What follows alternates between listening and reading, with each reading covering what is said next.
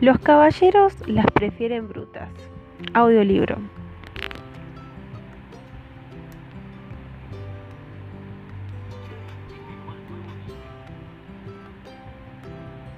Primera parte. Dios las crea y ellas se frustran. Revivamos nuestra historia. Eva. Eva era la de la Biblia. Y valga la redundancia, si lo dice la misma Biblia, amaos los unos a los otros. Sí, pero cerciórense al menos de que no se la pillen. Pero si lo dice la historia, ¿por qué venir ahora a cambiar por nuestro propio sudor y cuenta el curso de la misma? La Biblia, por ejemplo, dice que está bien amar al prójimo y también amar a nuestros enemigos. ¿Será porque en ambos casos se está hablando de la misma persona? Es decir, de la pareja. ¿O acaso la interpretación libre de amar al prójimo se refiere al vecino? Cuídese de que no la vayan a pillar. Entonces, si la misma historia es la que se encarga de darnos valiosas enseñanzas para el futuro, ¿para qué hacerle fiesta a tanto caldo de costilla? En cubito, como si realmente nos solucionara la vida. Si está demostrado que la modernización en ocasiones lo que ha hecho es complicarnos la vida, si cocinar se vuelve realmente tan sencillo en un futuro, no nos van a necesitar y no vamos a tener con qué chantajearlos. Hablando de costillas y de religión, yo reclamo el derecho a volver a nuestras sanas y católicas costumbres, porque Eva sí que la tenía clara y además era la Biblia. Eva sí que sabía vivir bueno, la mujer más sabia de todas. La más vividora fue indiscutiblemente la primera mujer, la más mantenida. Amén. Era tan buena vida que cuando Adán le pidió que le cosiera algo para ponerse, se inventó un taparrabo de hoja de parra para que ni siquiera tener lavarlo, tener que lavarlo. Si todo funciona medianamente bien en el paraíso, ¿por qué venir ahora a amargarnos la vida con tanto sobregiro y hasta el pago de un miserable masaje capilar? Está escrito en la Biblia que devotas o no, este es el único ejemplo que religiosamente deberíamos seguir, el de Eva, mi nuevo ídolo y el personaje histórico por el cual he venido sistemáticamente replanteando mi posición frente a la vida. Todo empezó así. Adán, aburrido y solitario en el jardín del Edén, se había cansado de conversar con las plantas, de echarle agua a las flores, de tratar de seducir al árbol de mango del huerto, de armar plan con la culebra que no le parecía ni remotamente atractiva por más que lo intentara, cuando cometió el gran error de su vida, pedirle a Dios una compañera. Dios seguramente le advirtió que debido a los altísimos aranceles, a falta de actividad del ALCA, a tanto trabajo que había tenido creando el mundo, en tan solo siete días se había quedado lamentablemente sin materiales para confeccionarla. Sin embargo, el Todopoderoso le dijo que haría un experimento y trataría de sacarla de una de sus costillas. Adán no le gustó mucho la idea, pero accedió ante la falta de otras posibilidades.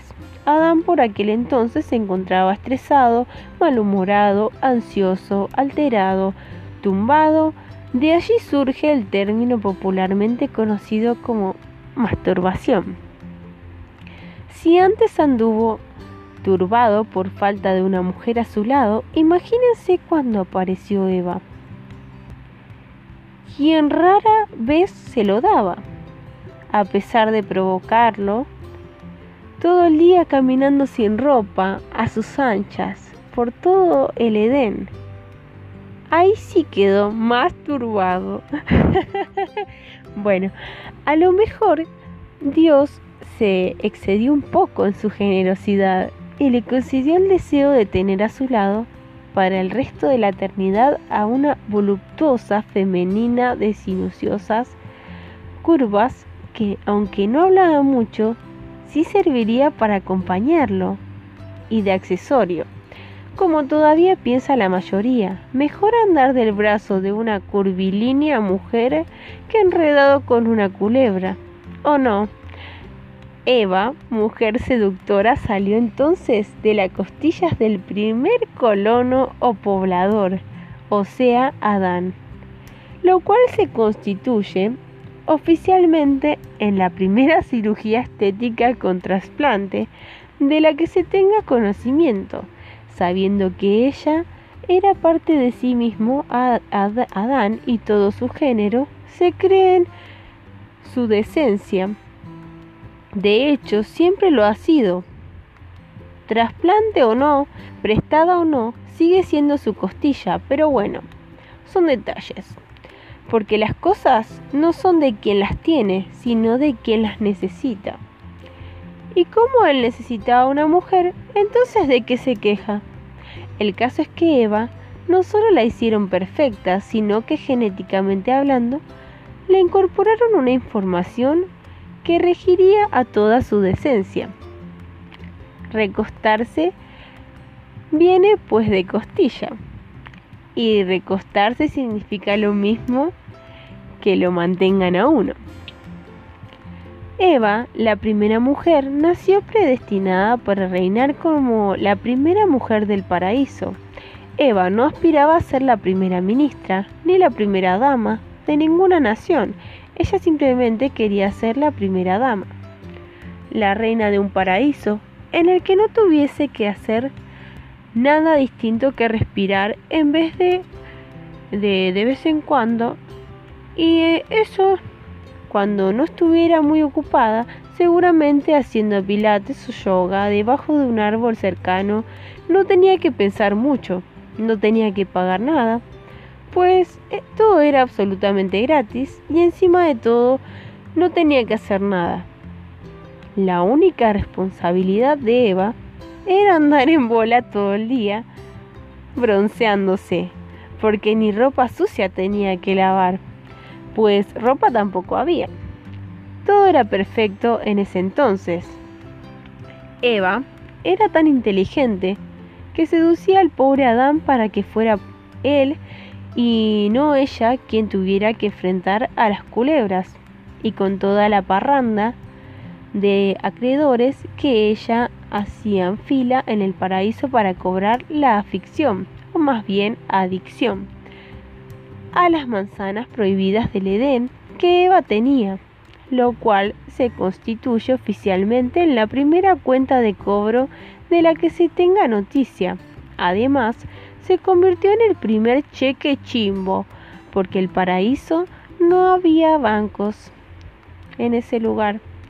Había ha podido hacer peor, pues Adán era tan poco hábil para los negocios que ni siquiera fue capaz de transar a la bendita culebra y pedir un sobregiro para que no nos desterraran del paraíso.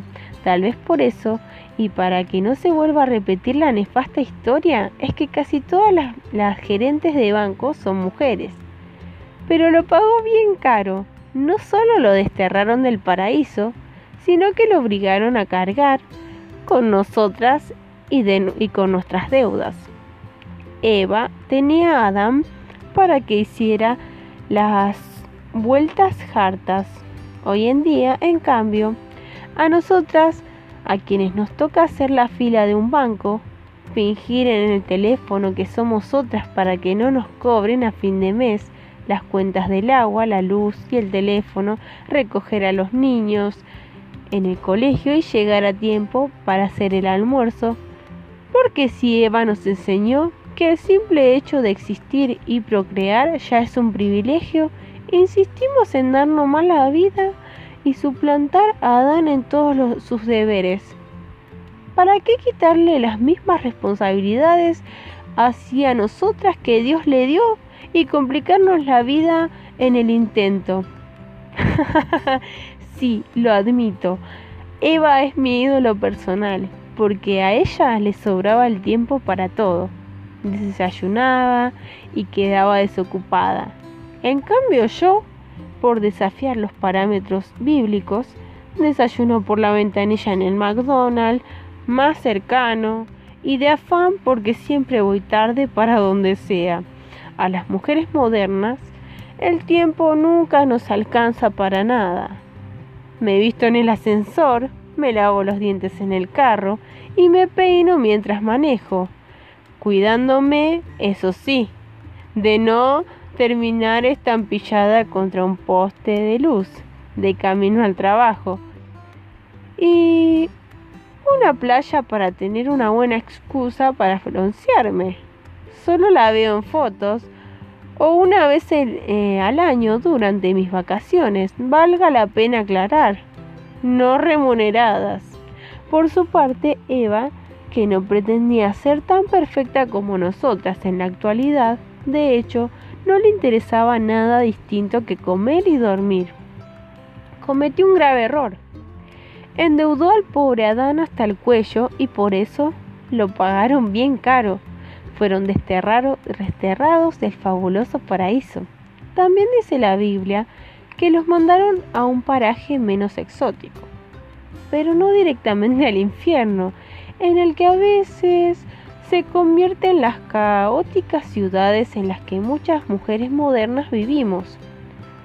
No, Dios los castigó enviándolos seguramente a un sitio menos arbolizado, con un clima diferente, con estaciones para obligar a Eva a aprender a coser y así embarcarse en alguna actividad realmente sutil como la de modistería.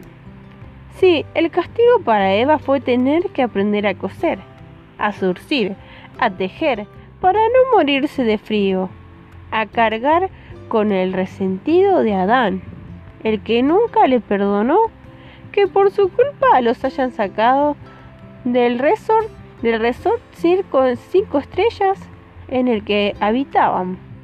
Pero estoy segura que la intención de Dios al castigarlos realmente nunca fue acabar con la especie humana de tanto trabajo le costó crear su imagen y semejanza. ¿Para qué iba Dios a mandar a sus pupilos a la gran ciudad permanente expuesto de smog, donde hay bancos, préstamos, deudas con sobregiros y tasas de interés altísimas, donde la especie humana se extingue rápidamente entre trancones, jefes insoportables y ventas al mayor y al de tal, donde la fe se agota en medio de tanta desilusión amorosa, donde hay bares de mala muerte y discotecas de donde tenemos que sacar los hinchos de la borrachera los fines de semana. ¿En qué nos metieron? No, Adán ha debido negociar mejor con esa culebra. A lo mejor ha debido mandar a Eva, pues muy seguramente habría utilizado bien sus recursos de persuasión con los que también nació dotada la primera mujer.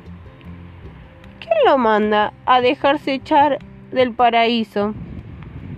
Entonces, si eso dice la Biblia, ¿por qué cambiar el curso de la historia de nuestra propia historia? Si es más que evidente que Eva la pasaba mucho, pero muchísimo mejor que nosotras. No entiendo a quién se le pudo ocurrir la idea de que tener responsabilidades propias es la verdadera libertad. Es más bien otro tipo de esclavitud, pero mejor disfrazada. ¿Que pagar cuentas es divertido?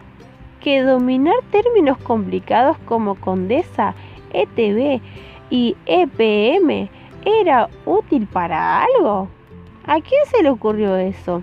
El mundo sería un lugar mejor para vivir eh, si en vez de Cades hubiera más peluquerías, si en vez de supermercados hubiera más restaurantes franceses, si a cambio de trancones hubiera más cruceros por el Caribe, si en vez de tanto ricostilla, mi, mi color, hubiera más costillas de Adán, como lo dice la Biblia, para recostarnos a ellos. Yo no, yo no entiendo, entonces, ¿cuál es en todo este el afán feminista de cambiar nuestros parámetros, declararnos auto, autosuficientes y lidiar nosotras mismas con cuenta culebra se, se atraviese por nuestro paso. La vida sería mucho más fácil si leyéramos la Biblia.